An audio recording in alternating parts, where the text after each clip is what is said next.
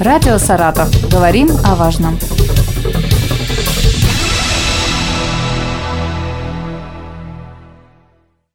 Добрый день, уважаемые радиослушатели. У микрофона Инна Сальникова, за режиссерским пультом Нелли Безбородова. В эфире «Дневная студия». Сегодня у нас в гостях Константин Михайлович Доронин, министр природных ресурсов и экологии Саратовской области. И мы будем говорить о готовности сил и средств в борьбе с лесными пожарами в регионе в период введения особого противопожарного режима. Здравствуйте, Константин Михайлович. Добрый день. Итак, Константин Михайлович, какие функции по сопровождению пожароопасного периода осуществляет Министерство природных ресурсов и экологии области? Наше министерство и подведомственные ему организации, это лесхозы и лесничество, осуществляют охрану лесов от пожаров на территории лесного фонда. В этих целях сформирована целая система охраны лесов от пожаров, которая состоит из мониторинга за леспожарной обстановкой, из проведения профилактических противопожарных мероприятий, непосредственно тушения лесных пожаров и межведомственное взаимодействие. Межведомственное взаимодействие осуществляется между министерством и такими службами, как МЧС, МВД, Управление обеспечения безопасности жизнедеятельности населения, Национальным парком Хвалынским, военными лесничествами и другими заинтересованными ведомствами. И здесь речь идет не только об информационном обмене а и выявлении нарушителей правил пожарной безопасности, а также непосредственно о тушении лесных пожаров в случае возникновения чрезвычайных ситуаций. Какая работа проводится для предотвращения возгорания в лесах? Ну, мы знаем, что залогом успеха является раннее обнаружение. Чем раньше мы обнаружили возгорание, тем быстрее его потушим с наименьшими затратами и с наименьшим ущербом. Поэтому одним из эффективных методов раннего обнаружения является наземное патрулирование. У нас для этих целей в каждом лесничестве, а их у нас 25 в регионе, создана группа, мобильная группа, утверждены маршруты, у нас их 175 маршруты патрулирования. Вот, и в этом году уже у нас проведено более тысячи патрулирований, а если точнее 1600. Ежегодно мы увеличиваем объем наземного патрулирования, соответственно, увеличиваем и объем денежных средств. И вот за последние три года у нас финансирование увеличилось в два раза. Также для контроля за леспожарной обстановкой используется информационная система дистанционного мониторинга ИСДМ Рослесхоз. Это система Рослесхоза. Это система космического мониторинга. Мы получаем информацию со спутников, которые фиксируют все термоточки вот, с начала пожароопасного сезона в текущем году данной системой было зарегистрировано более тысячи термоточек, которые потом обрабатываются нашими лесными инспекторами, нашими сотрудниками лесничеств, лесхозов. И в случае возникновения возгорания на лесной территории либо на сопредельных территориях выезжает оперативно-мобильная группа, которая ликвидирует данные возгорания. Также в наиболее горимых районах области используется современная система видеонаблюдения «Лесоохранитель».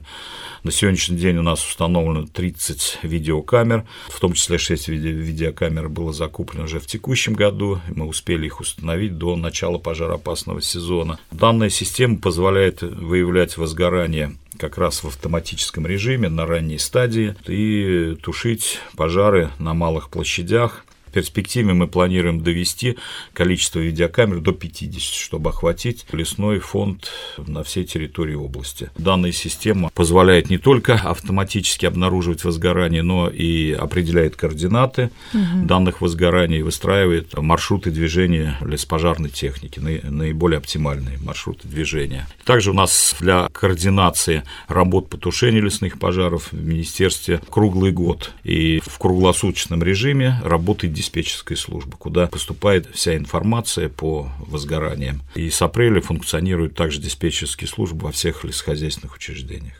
Константин Михайлович, вот эти камеры, о которых вы сейчас рассказывали, они где установлены? Какой у них охват территории? Они у нас позволяют определять возгорание в радиусе 30 километров. Устанавливаются они на мачтах и вышках сотовых связей. Константин Михайлович, вот вы сказали, что лесхозы области выполняют профилактические противопожарные мероприятия. Расскажите, пожалуйста, поподробнее. Профилактические противопожарные мероприятия очень важны, они проводятся в целях предупреждения лесных пожаров. Эту работу на территории области у нас выполняют лесхозяйственные организации, лесхозы, их у нас 17 в рамках доведенных до них государственных заданий вот, с установленными календарными сроками и доведенным финансированием на выполнение данных мероприятий.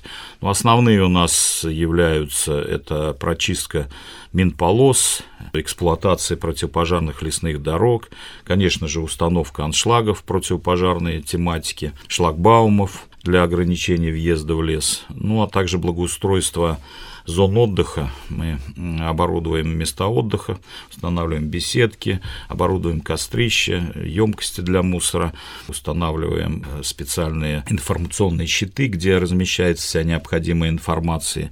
И они предназначены у нас не только для того, чтобы принять население в лесном фонде, но и проводить разъяснительную работу в виде бесед и в виде вот э, размещения этой информации на специальных стендах, которые устанавливаются. Также у нас предусмотрены выполнение профилактических мероприятий собственниками земельных участков, э, которые примыкают непосредственно к участкам лесного фонда в соответствии с правилами пожарной безопасности. На таких участках также необходимо собственниками данных участков провести устройство противопожарных минполос, либо противопожарных барьеров, либо очистку земельных участков от сухой травянистой растительности, мусора и других горючих материалов. Ну и, конечно же, учитывая то, что основной причиной возникновения лесных пожаров все-таки является человеческий фактор, поэтому очень важна противопожарная пропаганда и разъяснительная работа mm-hmm. среди населения.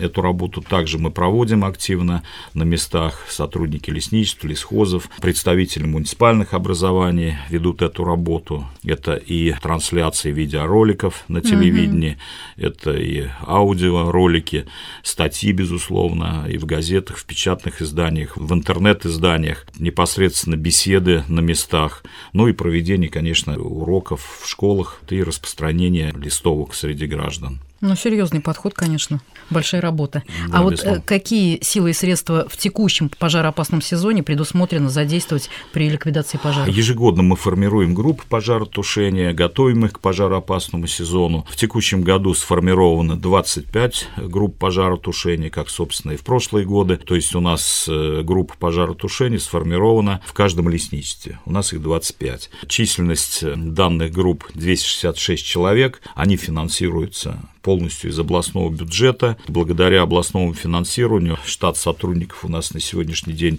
набран в полном объеме, причем с начала года. Соответственно, все сотрудники прошли медицинский осмотр, обучение по тактике и технике тушения пожаров. Ну, соответственно, данные группы оснащены противопожарной техникой современной. Начиная с 2019 года и по текущий момент, благодаря участию в национальном проекте «Экология», в федеральном проекте сохранения лесов, часов мы получили за счет федерального финансирования значительное количество техники на сумму 274 миллиона рублей. Это действительно большая сумма. Мы получили и колесные трактора, малые леспатрульные комплексы, оснащенные современным оборудованием. Также получили бульдозеры, мощные леспожарные трактора, тягачи для их перевозки. Ну, конечно же, новые пожарные машины для контроля за пожарной ситуацией на участках леса, которые у нас расположены на островах, получили также моторные лодки.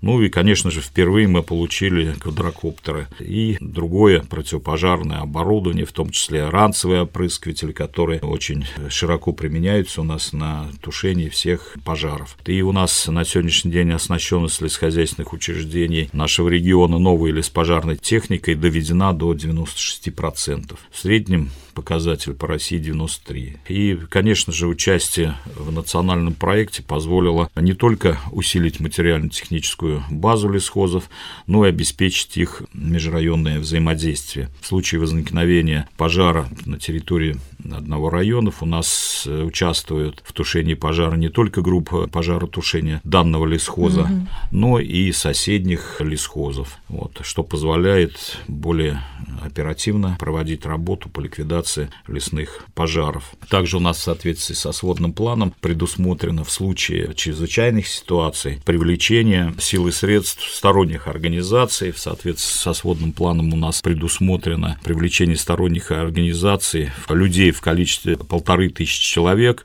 а леспожарной техники около 400 единиц дополнительно. Ну и, соответственно, для привлечения дополнительных сил заключены соглашения с Главным управлением МЧС России по Саратовской области, с Управлением обеспечения безопасности жизнедеятельности населения правительства области, с Национальным парком Хвалынский, с военными лесничествами и с лесными ведомствами соседних регионов. Это у нас Волгоградская, Воронежская, Пензенская, Самарская, Ульяновская области, ну и, соответственно, со всеми муниципальными районами области. Для отработки взаимодействия мы ежегодно проводим команды штабные учения, которые были в текущем году проведены в конце марта. Кстати, Михайлович, вот вы сказали про квадрокоптеры. that. Какая от них практическая польза и сколько их у нас? Мы их получили в рамках нацпроекта 23 единицы. Они позволяют с высоты более 50 метров проводить обзор угу. текущей ситуации. Действие их до 6 километров, дальность полета. Ну и они позволяют нам